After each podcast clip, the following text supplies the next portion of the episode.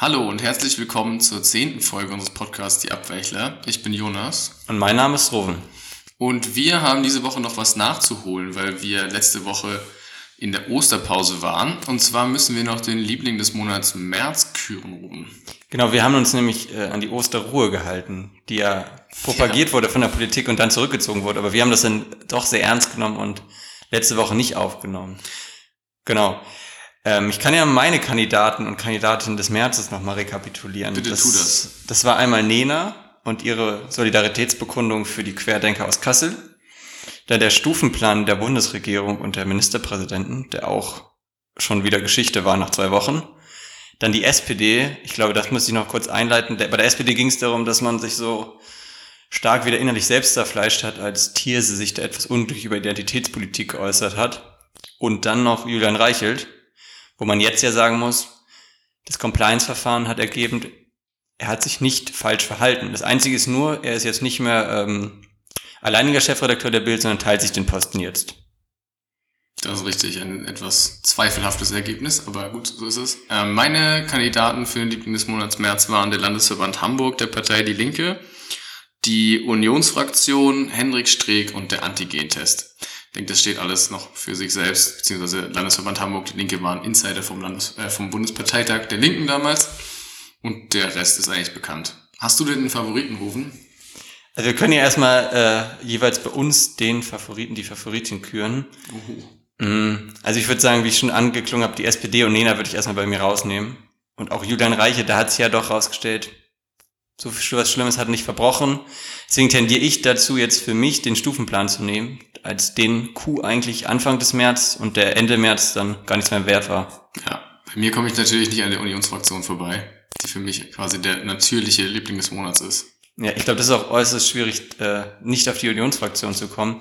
Weshalb ich auch gewisse Sympathien dafür aufbringen kann, dass wir uns äh, auf die Unionsfraktion einigen. Wobei dann natürlich äh, die Unionsfraktion wieder Nachfolger wird von, von Jens Spahn. Und der war ja schon der Nachfolger von Friedrich Merz dass wir jetzt wirklich einen, einen schwarzen Block gebildet haben für das erste ja. Quartal des Jahres. Die haben aber auch immer vorgelegt, muss man sagen. Genau, also vielleicht finden wir dann, wenn wir uns jetzt, wenn wir jetzt sagen, es ist die Unionsfraktion für die nächsten Monate andere Kandidaten, ja, Kandidatinnen. Ja, also ich würde sagen, es ist die Unionsfraktion. Die Unionsfraktion ist also unser Liebling des Monats März, völlig verdient aus meiner Sicht. Gut, dann haben wir das damit abgehakt und äh, können zum ersten Thema der jetzigen Folge kommen. Und zwar wollen wir heute über Joe Bidens Infrastrukturplan und die Mindeststeuer, die seine Finanzministerin Janet Yellen vorgeschlagen hat, reden. Wie stehst du denn zu dem Vorschlag generell, Rufen, und wie hast du den äh, aufgenommen? Also ganz grundsätzlich, ganz subtil formuliert, habe ich natürlich Sympathien für den Vorschlag einer globalen Bindungsbesteuerung von Unternehmen. Also ich glaube, damit wird eigentlich das aufgegriffen, was wahrscheinlich schon seit Jahrzehnten diskutiert wird, dass man in der Globalisierung eben globale und transnationale Regelung braucht, um irgendwie dieses Wirtschaftssystem einzuhegen und damit es eben kein Unternehmen gibt, die äh, durch Steuerstupflöcher enorm viel Gewinn machen. Ja.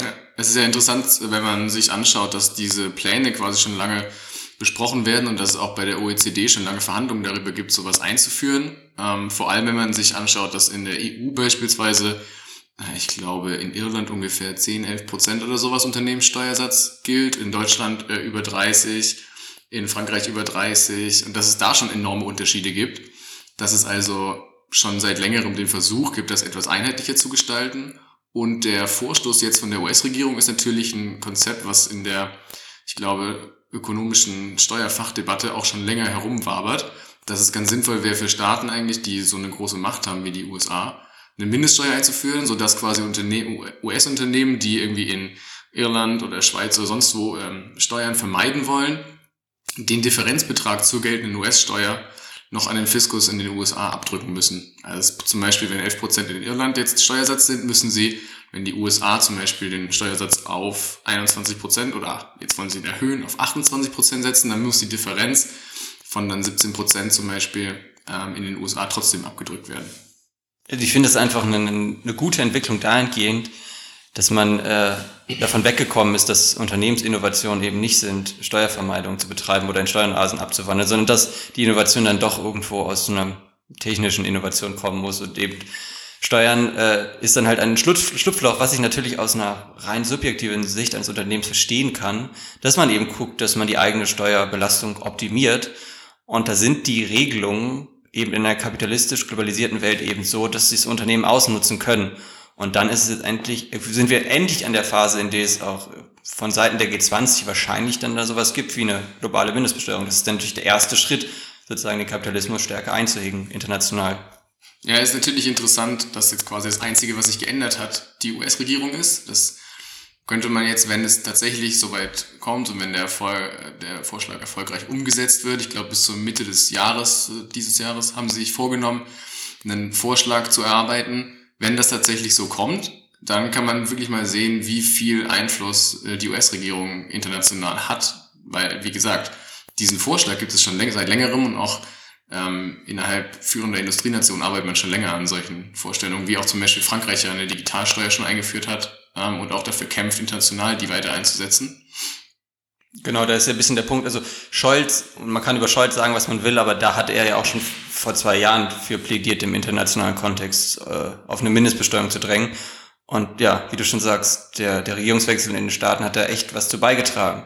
Ja, nicht nur der Regierungswechsel, wenn ich das noch sagen darf, weil es war zum Beispiel auch die Obama-Administration, die da dagegen war, die sich nicht dafür eingesetzt hat, weil es eben hauptsächlich um US-Unternehmen ging. Also wenn wir an, an, es ging zum Beispiel vor aus UK-Sicht viel um Starbucks, dann ging es noch viel um Amazon, Facebook, Google, die bekannten ähm, großen Player in der Richtung dann wollte die US-Regierung natürlich auch nicht die eigenen Firmen quasi benachteiligen und deswegen war man da sehr verhalten. Also es hat jetzt nicht nur sehr was mit Trump oder Biden oder Obama oder Demokraten, Republikaner zu tun, sondern ich finde es eher interessant zu beobachten, dass es so einen generellen Wechsel des Paradigmas gibt, dass es eher nicht mehr so heißt, boah, das sind einfach kluge Unternehmen, das ist doch toll, wie die das machen und derjenige, der am besten äh, Steuern umgehen kann und vermeiden kann, der sollte auch am meisten belohnt werden, sondern dass es durch die Bank eigentlich von allen Leuten jetzt heißt, also zumindest war so die Reaktion auf den Vorschlag, dass selbst irgendwelche FDPler oder sowas gesagt haben, ja, das ist ein guter Vorschlag für eine internationale Initiative und so. Und das finde ich eher bemerkenswert, dass sich da offensichtlich im, im Bewusstsein grundlegend was verändert hat. Genau, also ich glaube, man kann einfach auch nicht mehr daran vorbeischauen, wie absurd es ist, dass wir Konzerne haben, die größer sind als Staaten und die keine Steuern zahlen. Und da kann man dem, dem freien Markt noch so positiv gegenübergestellt sind. Ich glaube, da muss man zu einem gewissen Grad auch, so, wie du sagst, das eigene Paradigma hinterfragen. Und das findet ja statt. Mm. Und du hattest jetzt eben auch die Digitalsteuer angesprochen, die, die, die, die Frankreich eingeführt hat. Und ich finde, das sind dann so, es ist, ist eben eine andere Möglichkeit, ähm, diesen globalen Steuerwettbewerb irgendwie zu, zu gegenüberzutreten, weil wir bislang eigentlich immer haben global oder wenn wir uns in Deutschland angucken, dass wir besteuern, in Deutschland die Unternehmen besteuern, die in Deutschland die Betriebsstätte haben. Und das ist ja genau der Clou, den Frankreich damit versucht zu umgehen, dass eben die Gewinne da, nicht da besteuert werden, wo, wo das Unternehmen sitzt, sondern da, wo die Gewinne einfallen. Und das ist ja irgendwie etwas, was man gerade in sowas wie, wie im Internetzeitalter einfach irgendwie aufgreifen muss. Weil sonst ist es halt extrem leicht, mit der Betriebsstätte in, äh, in, eine andere, in ein anderes Land zu gehen und keine Steuern zu zahlen. Ja, wo man, wobei man da sagen muss, dass das natürlich was wäre. Nicht, dass es unbedingt jetzt ein Negativpunkt ist, aber es muss auf jeden Fall was, was man berücksichtigen muss, dass natürlich Deutschland zum Beispiel davon extrem hart betroffen wäre, weil wie in so großen Industriezweigen wie der Autoindustrie äh, ich glaube, vier Fünftel der Produktion äh, im Ausland verkauft werden oder im Ausland gemacht werden, so dann wird natürlich dort besteuert und nicht in Deutschland. Und ähm, dadurch gäbe es natürlich viel, viel weniger Steueraufkommen in Deutschland. Ähm, und das muss sich nicht unbedingt, also könnte sogar sein, dass Deutschland im, im, im Saldo hinterher weniger Steuereinnahmen hat durch dieses Vorgehen als ähm, mit der bisherigen Verfahrensweise. Nur das sollte ja nicht darüber hinwegtäuschen, ob man sagt, ist das ein guter Vorschlag oder nicht. Also den sollte man ja neutral bewerten können. Aber das ist genau eigentlich ein, ein, spannender Punkt, wenn es um die deutsche Position geht. Also ich glaube, da wird es auch im Finanzministerium genau Überlegungen geben, wie so eine globale Unternehmenssteuer austaxiert werden sollte, damit der deutsche Fiskus eben am Ende doch irgendwie vielleicht ein Nettogewinner ist und kein Nettoverlierer, wo es, wie du schon sagst, eher danach aussieht, wenn wir uns die Autobauer angucken, die ja weltweit äh, verkaufen. Wobei man da ja natürlich sagen kann, wenn äh, so Deutschland den Anschluss an, an die äh, E-Mobilität verpasst hat, Vielleicht ist das dann auch eigentlich egal, weil die deutsche Autoindustrie eh auf dem absteigenden Ast ist. Ja, mal schauen. Wissen wir noch nicht. Aber ja, das sind auf jeden Fall gute Vorschläge. Ähm, um nochmal zurückzukommen darauf, warum ich auch diesen, diese Art Paradigmenwechsel beobachte. Ich glaube, momentan kommt auch keiner daran vorbei, dass es ähm, eben so ist, dass man irgendwelche Finanzierungsmöglichkeiten für die Krise sucht oder eben auch, wie jetzt zum Beispiel in den USA, für Infrastrukturmaßnahmen, die dringend notwendig sind, die, wenn man ehrlich ist, in Europa genauso notwendig wären oder in Deutschland. Und es deswegen natürlich extrem schwierig ist zu sagen, einerseits, ja, ist wichtig, dass wir irgendwie in Digitalisierung und Bildung investieren. Und wenn man dann fragt, wie es bezahlt werden soll, kann man ja nicht nur sagen, ja, ähm, muss auf allen Schultern verteilt werden, während gleichzeitig irgendwie Google oder sonst wer zwei, drei Prozent Unternehmenssteuer zahlt. So, das funktioniert halt nicht und das ist eine sehr schwere Argumentation. Ich glaube, das hat auch dazu geführt, dass ähm, da wenig Widerstand kommt von liberalen Kräften. Genau, also diese Paradoxie ist, glaube ich, so groß, dass es eben schwer ist, dein Argument aufrecht zu erhalten. Und ja, aber bei beiden geht es ja auch darum, wenn wir jetzt wieder stärker über den, über den großen Teich gucken, wenn, wenn Biden sagt, er muss diesen Infrastrukturplan, auf den wir gleich noch ein bisschen eingehen wollen, irgendwie finanzieren, und da ist sein Vorschlag ja auch, die Unternehmenssteuern in Amerika überhaupt zu erhöhen auf 28 Prozent, die Trump eben gesenkt hatte vor fünf Jahren oder vier Jahren, ich weiß gar nicht genau. Von 35 auf 21. Ja. Genau. Und jetzt will er sie wieder auf 28 erheben. Und da ist ja der Punkt, er braucht dieses Geld ja, um seinen Plan zu finanzieren. Wobei er dann, und das ist, finde ich, ein wichtiger Punkt, gesagt hat, dass eben die, die Einkommensteuer nicht erhoben wird. Also, dass es dann tatsächlich zu Lasten der Unternehmen geht. Und das würde ich, finde ich, schon eine interessante Entwicklung. Und wenn du jetzt schon sagst, es gibt weniger Gegenwind von, von Liberalen, also so ganz zufrieden sind die Republikaner damit ja nicht in den Staaten. Ja, aber das sind keine Liberalen. Ähm, also, also das, das Libertäre, auch, oder? Nee, das, das wäre auch nochmal eine Unterscheidung, die ich zum Beispiel treffen würde, wo wir können auch gleich direkt dazu übergehen, also zu Bidens Infrastrukturplan. Ähm, der soll, glaube ich, zwei Billionen Dollar schwer sein ja. äh, und über mehrere Jahre äh, sehr, sehr viel instand setzen, was an Infrastruktur momentan marode ist in den USA und gleichzeitig aber auch fit machen für die Zukunft, also in Zukunftstechnologien investieren sehr viel in grüne Technologien, sehr viele Arbeitsplätze schaffen im Bereich ähm, nachhaltige Energien. Und vor allem, das ist wichtig und das ist ein Unterschied zu bisherigen Infrastrukturmaßnahmen, wenn ich es richtig verstanden habe, soll ein Fokus auch auf Racial Equality liegen. Das heißt, ähm, dass viel Geld dorthin fließen wird, wo bisher Leute benachteiligt wurden und wo ähm, Communities in den USA bisher noch nicht profitiert haben oder eher vernachlässigt wurden, so dass es quasi nicht allen zu gleichen Teilen zugutekommen soll, sondern schon eine Angleichung der Lebensverhältnisse ermöglicht werden soll durch einen Infrastrukturplan.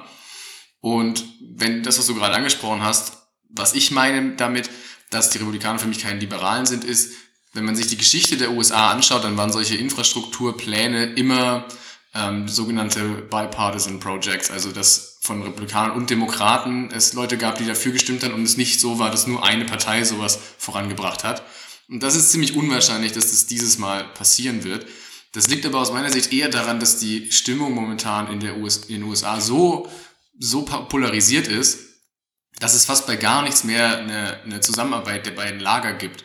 Und dass es deswegen größer oder eine größere Anstrengung aber auch braucht, zum Beispiel die sehr liberalen Kräfte mit den Progressiven in der Demokratischen Partei zusammenzubringen, die, wenn man ehrlich ist, in Deutschland zum Beispiel, wenn ich mich daran erinnere, dass irgendwie äh, Michael Hüter und ähm, äh, einige von gewerkschaftsnahen äh, Wirtschaftsforschungsinstituten zusammen auch ein Infrastrukturprojekt für Deutschland gefordert haben, dass das alles Leute wären, die in der Demokratischen Partei wären in den USA und kein einziger Republikaner. Das heißt, das eher liberal orientierte Spektrum der, der FDP und auch das arbeitnehmernahe Spektrum der CDU wären ja alles in, in, in den Demokratischen Partei. Das, und das muss man ja alles zusammenbringen, quasi bis zur Linkspartei, so in Deutschland. Und das hast du in den USA eben nicht, deswegen ist das, glaube ich, die größere Anstrengung.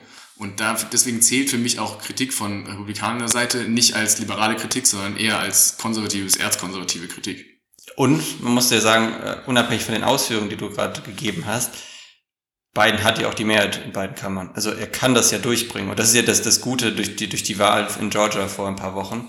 Eben die Möglichkeit hat, nicht auf die Republikaner angewiesen ist, die ja schon sehr stark dagegen schießen. Und du hattest jetzt gesagt, dass so ein großer Wert auf, äh, auf die Gleichheit von Lebensbedingungen gelegt wird. Und was ja auch, was ihm ja auch wichtig ist in diesem Plan, ist ähm, ein stärkerer Fokus auf E-Mobilität, erneuerbare Energien. Und daran, daran, und da finde ich, kann man auch stärkere Debatten führen. Und da wird sich, wird es auch sicher Deutschland Vertreter der Union, der FDP, die sagen, ja, wir müssen stärker in die alte Infrastruktur investieren, wo, was Biden natürlich auch macht, wobei aber er wohl einen stärkeren Fokus eben auf erneuerbare Energien legt. Und das Ja, ja, ist ein gewisser Punkt, worüber es Debatten gibt. Und wo es vielleicht auch Debatten von, wo es auch Kritik von Demokraten gibt. Genau, das ist ja klar. Aber er hat ja auch gesagt zum Beispiel, dass er, was die Finanzierung dieses Infrastrukturplans angeht, offen ist für Vorschläge von republikanischer Seite, unter der Voraussetzung, dass sie keine Steuererhöhung für Einkommen unter 400.000 Dollar im Jahr vorschlagen. Das heißt, die aus seiner Sicht kleinen und mittleren Einkommen sollen unberührt bleiben und alles andere, dafür ist er bereit für Vorschläge und zum Beispiel, ich glaube, mit Romney schon eine, eine Carbon Tax vorgeschlagen, so ähnlich wie sie auch in Deutschland öfter mal diskutiert wird.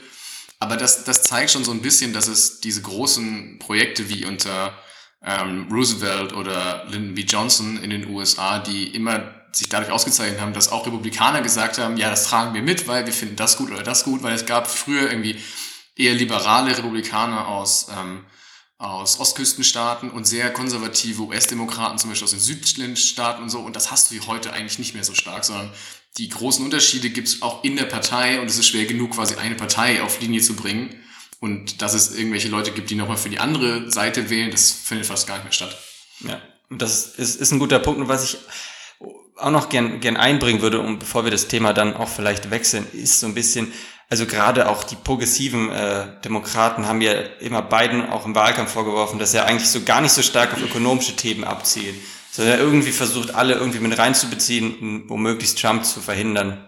Und jetzt sehen wir ja schon, er hat im Wahlkampf gar nicht, aus meiner Wahrnehmung, gar nicht so stark Wert darauf gelegt und jetzt macht er echt Dinge, die man ihm vorher nicht zugetraut hätte. Also ich möchte, ich bin weit davon entfernt, jetzt Biden als progressiven Demokraten oder auch als, als sozialistischen Demokraten zu bezeichnen. Nur es ist interessant, dass er dann doch Dinge tut, die man nicht sofort verurteilen kann. Ja, das, da stimme ich dir einerseits zu, andererseits würde ich behaupten, dass es weniger Bidens Verdienst als vielmehr das Verdienst des Green New Deal zum Beispiel, der einfach nur durch seine Präsenz und durch seine wirkliche Überzeugungskraft und dadurch erreicht hat, dass Leute in solchen äh, Policy-Rahmen denken, dass sie darüber nachdenken, wir müssen wirklich so viel Geld in die Hand nehmen. Der Green New Deal ist ja nochmal das vier- oder fünffache an Volumen eigentlich, wie Bidens Infrastrukturplan jetzt.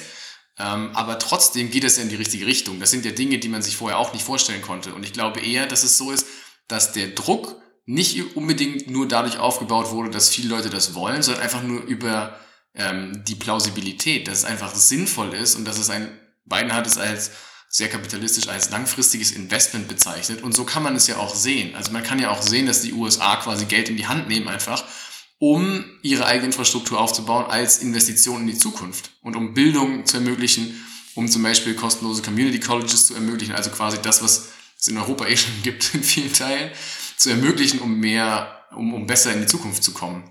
Also im Grunde macht Biden das, was ja auch in Deutschland schon ein bisschen von manchen Parteien diskutiert wird. Er malt den Kapitalismus grün an. Also man kann auf jeden Fall jetzt von einem grünen Kapitalismus in Amerika sprechen. Also dahin bewegt es, bewegt Biden das Ganze ja schon. Ja, ja, genau. Ich meine nur, mir ist eben der Punkt wichtig, dass ich glaube, dass ähm, so Policy-Vorschläge wie eben der Green New Deal von progressiver Seite so überzeugend sind und so wichtig sind, dass man sich einfach da dem nicht entziehen kann, auch wenn man es politisch vielleicht gerne würde. Also weil Biden als klassischer Zentrist war jetzt, wie du es schon gesagt hast, da war es nicht zu erwarten, dass er eine progressive Agenda voranschiebt in den ersten 100 Tagen seiner Amtszeit. Aber Ja. genau das ist ja passiert. Genau, aber das, das ist ja auch eigentlich ein, ein schönes Momentum oder eigentlich eine schöne, schönes Kriterium, worauf sich, worauf sich die linke Bewegung auch orientieren sollen. Also das ist, man muss nicht nur in die Parlamente, also man kann den Diskurs so verschieben, dass selbst äh, ein moderater Kandidat tatsächlich bessere Politik macht als jemand wie Obama, den ja doch viele doch sehr vergöttert haben, aber gerade auf ökonomischer Ebene hat er dann doch recht wenig getan. Ja, das stimmt. Aber ganz grundsätzlich, wenn wir jetzt schon den Begriff grünen Kapitalismus in den Mund genommen haben, kommen wir jetzt schon zum zweiten Thema und den Grünen. Also Apropos Grün, Extreme Delling. ja, so ungefähr. Ähm, bei den Grünen steht jetzt ja in, ich glaube, jetzt sind anderthalb Wochen die Entscheidung an, wer als Kanzlerkandidat oder als Kanzlerkandidatin ins Rennen geschickt wird. Und gleichzeitig äh, hat sich Winfried Kretschmann festgelegt, äh, oder nicht festgelegt, aber er hat sich der zumindest Koalitionsvereinbarungen äh, mit, den, mit der Union zugestimmt. Es wird zumindest sehr wahrscheinlich zu Schwarz-Grün kommen in Baden-Württemberg. Genau, und dann ist halt die. Frage, wir haben ja, das sind so zwei große Trends bei den Grünen und wie lassen die sich denn bewerten im Hinblick auf die Bundestagswahl? Ja, also in Baden-Württemberg muss man ja sagen, dass, wenn ich es richtig mitbekommen habe, es eher den Willen gab, eine Ampel zu versuchen und Kretschmann sich mit einigen Volkstreuen durchgesetzt hat, weil er Schwarz-Grün lieber weitermachen wollte. So habe ich es zumindest aufgefasst. Und ähm, das ist natürlich eine, eine klare Machtprobe und das hat gezeigt, Kretschmann kann sich natürlich, wie soll es auch anders sein, alles rausnehmen und alles machen, wie er will. Ist quasi, kann quasi als Alleinherrscher bestimmen, wie es aussieht, weil der Erfolg der Grünen in Baden-Württemberg undenkbar ist ohne die Person Winfried Kretschmann. Das ist natürlich klar. Aber es zeigt auch, dass es keinen großen Widerstand in der Partei gibt, dass man sich eigentlich schon Schwarz-Grün ganz gut vorstellen kann. Oder vielleicht noch auf Grün-Schwarz hofft im Bund. Und das ist natürlich äh, ein fatales Signal für alle, die progressive Politik voranbringen wollen. Genau, also wenn man sich das anguckt, ich glaube, es, es wäre unvorstellbar gewesen für mich, wenn wir jetzt gesagt hätten, die, die Basis oder auch vielleicht der Vorstand der Grünen in Baden-Württemberg hätte da auf eine Ampel gedrungen und dann hätte Kretschmann gesagt, ja, dann ohne mich. Also diese Vorstellung wäre absurd und ich glaube, das wäre auch ein Zeichen gewesen, das hätte den Grünen, glaube ich, nachdrücklich im Bundestagswahlkampf gesch geschädigt. Deswegen waren sie, glaube ich, einfach in der Zwickmühle und ja, wie du sagst, ich glaube, so groß sind die Widerstände dann vielleicht doch nicht gegen äh, eine nee, Koalition mit der Union. Wobei man natürlich immer sagen muss, auch die grüne Jugend und auch Teile der des Parteivorstandes in Baden-Württemberg sagen natürlich, dass sie den Prozess der Koalitionsverhandlungen jetzt sehr streng be bewachen werden und immer den, den Finger in die Wunde legen, dass da auch gutes Ergebnis rauskommt. Ja, das können sie sich alles schön reden, wie sie wollen. Es bleibt dabei, dass in der Ausrichtung, die die Grünen dort an den Tag legen, dass maximal eine neobourgeoise Politik mit grünem Anstrich wird. Und ähm, wenn das das ist, was sie haben wollen, ist das ja auch absolut legitim, können sie auch tun. Genau, also es wird halt dieser, der Machtanspruch der Grünen sehr deutlich. Also vielleicht ja. nehmen sie einfach die Rolle ein, die die SPD die letzten 20 Jahre hatte. Also immer mit hehren Zielen starten, aber dann doch so hyperpragmatisch sein, dass man dann, dann immer wieder in eine Koalition mit der Union kommt. Also vielleicht ist Baden-Württemberg jetzt einfach ein gutes Zeichen dafür. Nee, das würde ich anders sehen, weil ich nicht so richtig sehe, was die hehren Ziele der Grünen sein sollen, weil ich denen nicht so viel programmatische Inhalte zutraue oder einfach nicht rauslese, wie beispielsweise der SPD. Ähm, das muss man schon sagen. Die SPD hatte schon öfter ähm, Wahlprogramme, in denen sehr klar umrissen war, wie sie sich sozialdemokratische Politik vorstellen. Bei den Grünen lese ich davon nicht so viel. Und bei den Grünen sehe ich da auch nicht so viel. Bei den Grünen nehme ich eher wahr, dass es ein Macht um jeden Preis Politikansatz ist. Ja, da würde ich schon sagen, dass sie das Thema Klimaschutz und, und Umweltschutz ja so sehr ins Zentrum rücken. Da kann man drüber streiten, über die Instrumente kann man streiten, aber dass das das allumfassende Thema ist, mit dem sie auch assoziiert werden und weshalb sie in eigener Wahrnehmung auch in die, in die Koalition wollen, das ist ja unbestritten. Ja, natürlich, aber du kannst doch nicht ernsthaft sagen, dass das ein Alleinstellungsmerkmal ist in Zeiten, in denen Markus Söder und Armin Laschet sagen, Klima- und Umweltpolitik ist wichtig und wir wollen die Wirtschaft grüner machen und sowas. Das ist doch so Mainstream in der bürgerlichen Politik da kannst du doch nicht wirklich behaupten, wow, die Grünen stehen dafür, dass man das wirklich macht. Das taten sie vielleicht mal. Sie haben das Thema ja auch unbestritten lang, jahrzehntelang angestoßen und immer weiter vorangetrieben. Ja klar, aber dann erwarte ich mir trotzdem ein bisschen mehr als das, was jetzt momentan ist. Weil sie ja auch dafür zu, also sie haben ja dafür gesorgt, dass andere Parteien auf diesen Zug aufgesprungen sind. Und das ist ja ein starkes Verdienst. Genau, aber das ist ja immer das Problem, wenn, wenn Themen im gewissen Sinne in den Mainstream ankommen dann fehlt vielleicht das Abgrenzungsmerkmal. Aber ich, ich würde sagen, ohne da Zahlen zu haben, ich glaube, das Thema Klimaschutz wird als erstes mit den Grünen assoziiert in der breiten Bevölkerung. Und klar, und klar mag, mag man darüber diskutieren, wie wollen sie da hinkommen und da sind sie dann vielleicht aus deiner oder auch aus meiner Sicht vielleicht zu schwach aufgestellt. Aber dass das Thema mit den Grünen verknüpft wird, das ist, glaube ich, einfach da. Aber Verknüpfung mit Themen und tatsächlich Kompetenz sind ja zwei verschiedene Paar Dinge. Also deswegen, das meine ich ja nur. Ich sage nicht, dass es nicht mit ihnen verknüpft ist. Ich sage nur, das, was Sie momentan vorzuweisen haben, programmatisch, ist aus meiner Sicht kein großes, krasses, progressives Projekt hin zu wirklicher Klimagerechtigkeit und Umweltschutz. Wenn, wenn du das jetzt schon so konkret sagst, also was ist denn zum Beispiel eine, ein Vorschlag der Grünen, den du irgendwie siehst bezüglich Klimaschutz, der dir aber nicht weit genug geht? Naja, zum Beispiel diese, alles, alles mit Zielen, alles mit, wir wollen ähm, uns ans Pariser Klimaabkommen halten, wir müssen irgendwie das 1,5 Grad Ziel einhalten bis 2050. Sowas. Das ist, würde ich erstmal sagen, keine große Position, die irgendwie viel Widerstand hervorruft. Also selbst unter Konservativen hast du, glaube ich, viel Zustimmung dafür. Und wenn du dann das ernst meinst mit den Politikvorschlägen, wie sie Grünen sie eben haben, dann könntest du da wesentlich radikaler vorgehen. Und das, was sie jetzt machen, ist aus meiner Sicht einfach ein Wohl, Wohlfühl-Kuschelkurs für die bürgerliche Mitte. Und das ist ja, wie gesagt, absolut legitim, das zu tun. Damit werden sie auch sehr erfolgreich sein. Nur deswegen wehre ich mich dagegen, dass das tatsächlich ein progressiver Ansatz ist.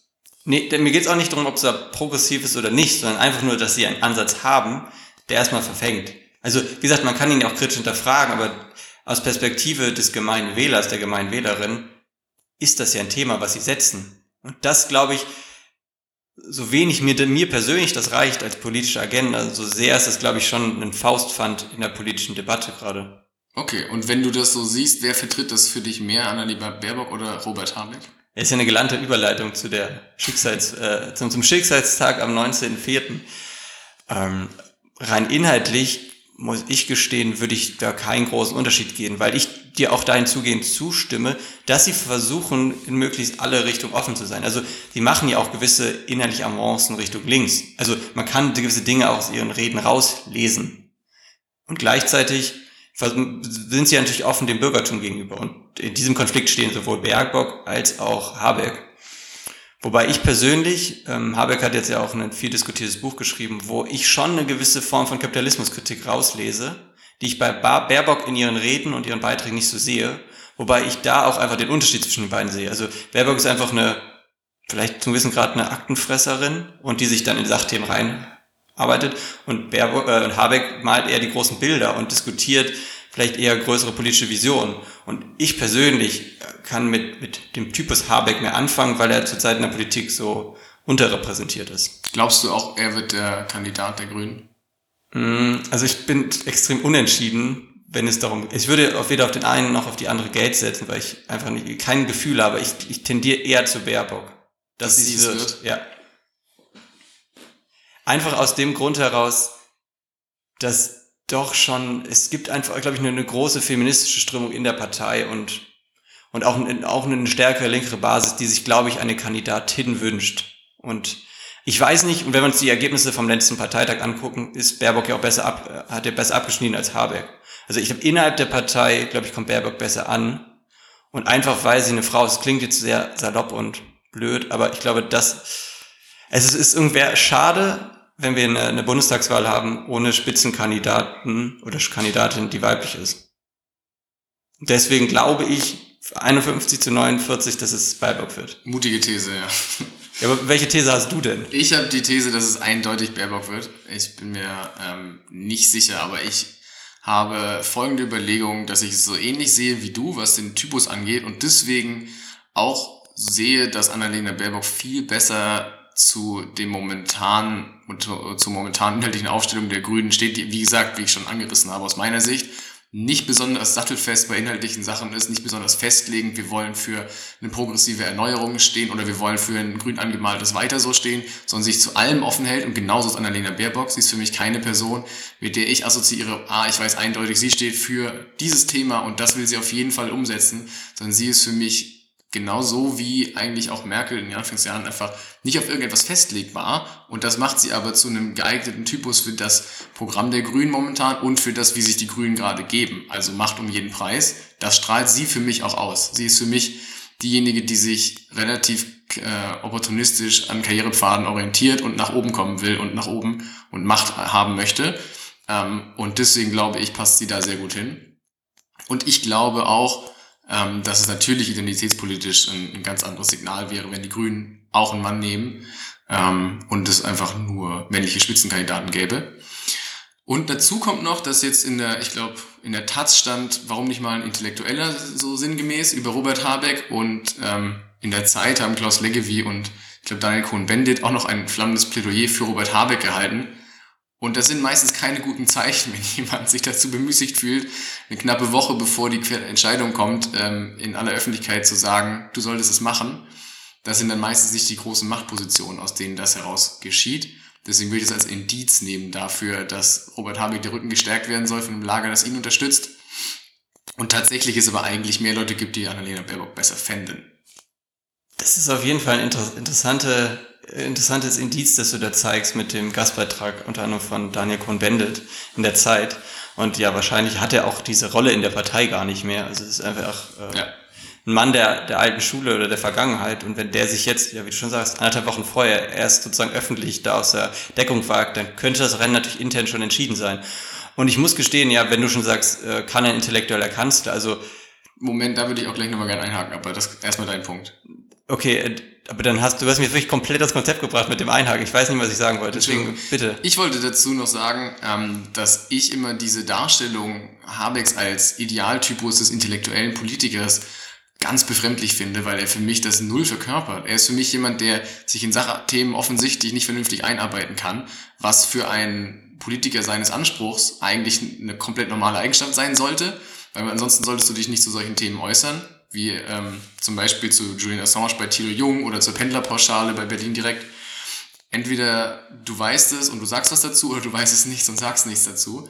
Ähm, und zum anderen sehe ich jetzt auch nicht so richtig, dass er irgendetwas an Intellektualität oder Selbstreflexion verkörpert, das andere nicht haben, wenn er sich beleidigt von Twitter zurückzieht und eigentlich nur noch in seinen eigenen Echokammern und Blasen mit anderen Leuten interagiert. Da sehe ich nicht, wie er jetzt wirklich jemand ist, der irgendwie für einen ganz anderen Politikstil steht. Mhm, da würde ich dir dahingehend widersprechen, dass ich schon finde, dass sich Habeck von anderen Politikern und Politikern doch extrem unterscheidet, indem er dieses sprechende Denken an den Tag legt. Das kann man ihn als Schwäche auslegen, aber es kann man ihn auch als Fähigkeit aus unterstellen, dass er schafft, einen Gedanken zu bekommen und den innerhalb, während er spricht, neu zu verarbeiten. Und dann kommt er auf etwas, was vielleicht vorher zum Widerspruch zu dem steht, was er vorher gesagt hat. Und das finde ich ist, ist eine Art, die mir sehr sympathisch ist. Ob das die richtige Art ist von Politiker, Politikerin kann man darüber streiten. Ob er jetzt ein intellektueller alter Schule ist, würde ich jetzt auch nicht sagen. Aber er bringt intellektuelles Format mit, das ich bei ganz vielen vermisse. Dann präzisiere ich nochmal, was ich meinte. Und zwar meine ich nicht, dass ich das prinzipiell schlecht finde, dass eine Person so ist oder dass eine Person, die in der Politik ist, so ist, sondern ich halte das keine vernünftige Eigenschaft, um als Bundeskanzler der Bundesrepublik Deutschland zu agieren. Und damit, glaube ich, tut er sich keinen Gefallen, tut die Partei sich keinen Gefallen und das Land tut sich auch keinen Gefallen damit, sondern da brauchst du einfach eine andere Persönlichkeit. Das heißt nicht, dass er ein schlechter Politiker ist. Ich kann mir ihn sehr gut vorstellen, auch in anderen Rollen. Und ich finde es auch, wie du sagst, erfrischend, dass Leute anders äh, reden als jetzt irgendwie Olaf Scholz und Wolfgang Schäuble. Klar, das finde ich auch gut. Nur wie gesagt, ich glaube nicht, dass dann die machtvollste Position in diesem Land die beste Rolle ist für dich, sondern dann bist du vielleicht besser irgendwo anders aufgehoben. Genau, das ist, das ist ein guter Punkt, weil auf einer funktionalen Ebene glaube ich auch nicht, dass das Amt eines Bundeskanzlers ideal ausfallen würde. Also rein aus, einer, aus einem normativen Empfinden mag ich ihn als Typus und manchmal würde ich mir einfach so einen Typus auch in einer führenden Rolle wünschen. Aber ich glaube, da sind wir dann doch auf einem Punkt. Wir sind Die Welt nur, ist leider nicht so, wie wir sie wollen. Genau, es sind einfach nur zwei Ebenen, also so was Normatives und was Funktionales, wo es, wo es halt immer krankt. Und ja. trotzdem, also da wir abschließend ja beide eher davon ausgehen, dass, äh, dass Baerbock wird, ist es jetzt auch blöd, dass es jetzt nicht so entweder oder ist am Ende. Aber ja, ist schade, aber so ist es nun mal. In zwei Wochen sind wir schlauer. Ja, genau.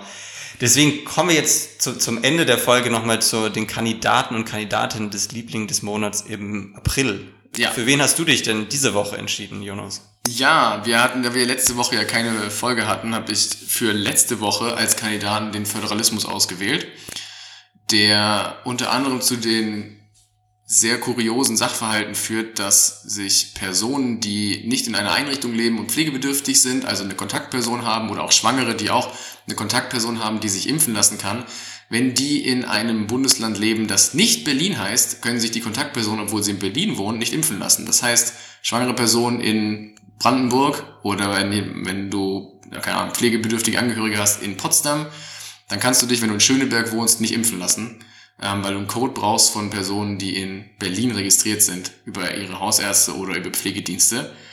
Und wenn man sich vor Augen führt, dass man diese Strecke im Zweifel vielleicht auch mit dem Fahrrad in 15 Minuten noch zurücklegen kann, aber trotzdem aus dem Impfen rausfällt, finde ich es ein schönes Beispiel dafür, warum Föderalismus vielleicht nicht das allerbeste Konzept in allen Lebenslagen ist. Ja, das ist, äh, hast am Ende noch sch schöne Kurve gekriegt, dass du das schön abgewogen hast, dass es Phasen gibt, wo es richtig ist und wo es falsch ist. Aber ja, an sich ist das Thema ja auch diese Woche ja, ja. Du hast in, in naja, aber an sich hat das Thema auch diese Woche wieder präsent gewesen, als es darum geht, was darf der Bund, was dürfen ja. die Länder. Also ist es auf jeden Fall ein, ein schöner Kandidat für, den, für, für die letzte Woche, ja. Also ich muss gestehen, mir war mein Kandidat, meine Kandidatin eigentlich entfallen, deswegen habe ich mir jetzt spontan nochmal dann doch äh, auf Horst Seehofer äh, verständigt mit mir selbst. Wobei mir das auch wieder schwerfällt, weil erstens ist es wieder ein Corona-Zusammenhang und zweitens ist es schon wieder ein Mann und schon wieder hat er einen Unionsbezug. Aber gleichwohl geht es mir darum, dass äh, Seehofer ja darauf hingewiesen hat, dass er sich nicht vorschreiben lassen will, mit welchem Impfstoff er sich impfen lässt. Ja. Weil Spanien darum gebeten hatte, dass sich Minister bitte alle mit Astra impfen lassen sollen als gutes Vorbild. Aber Ja. das möchte sich Horst Seehofer wohl nicht vorschreiben lassen. Ja, nee, will er nicht. Ja, für diese Woche ist mein Liebling, ähm, mein Kandidat für den Liebling des Monats April die Luca-App. Die Luca-App, Ja. erzähl mal. Luca-App gibt's eigentlich, glaube ich, gar nicht so viel zu erzählen. Einfach sehr viel gehypt, hochgeflogen, eher tief gelandet momentan. Deswegen ist es für mich ein würdiger Kandidat.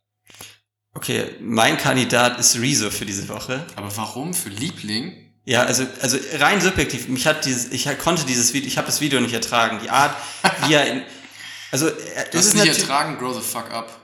Vielleicht ist es die Sprache, vielleicht ist es die, ich, ich konnte die Art, oder auch vielleicht der Inhalt. Also, das hat sich ja eingereiht äh, in die Videos, die Zerstörung der Union, ich glaube, Zerstörung Ja. der Presse oder was das er auch mal letztes Jahr gemacht hat. Und jetzt ging es ja die Zerstörung der Corona-Politik.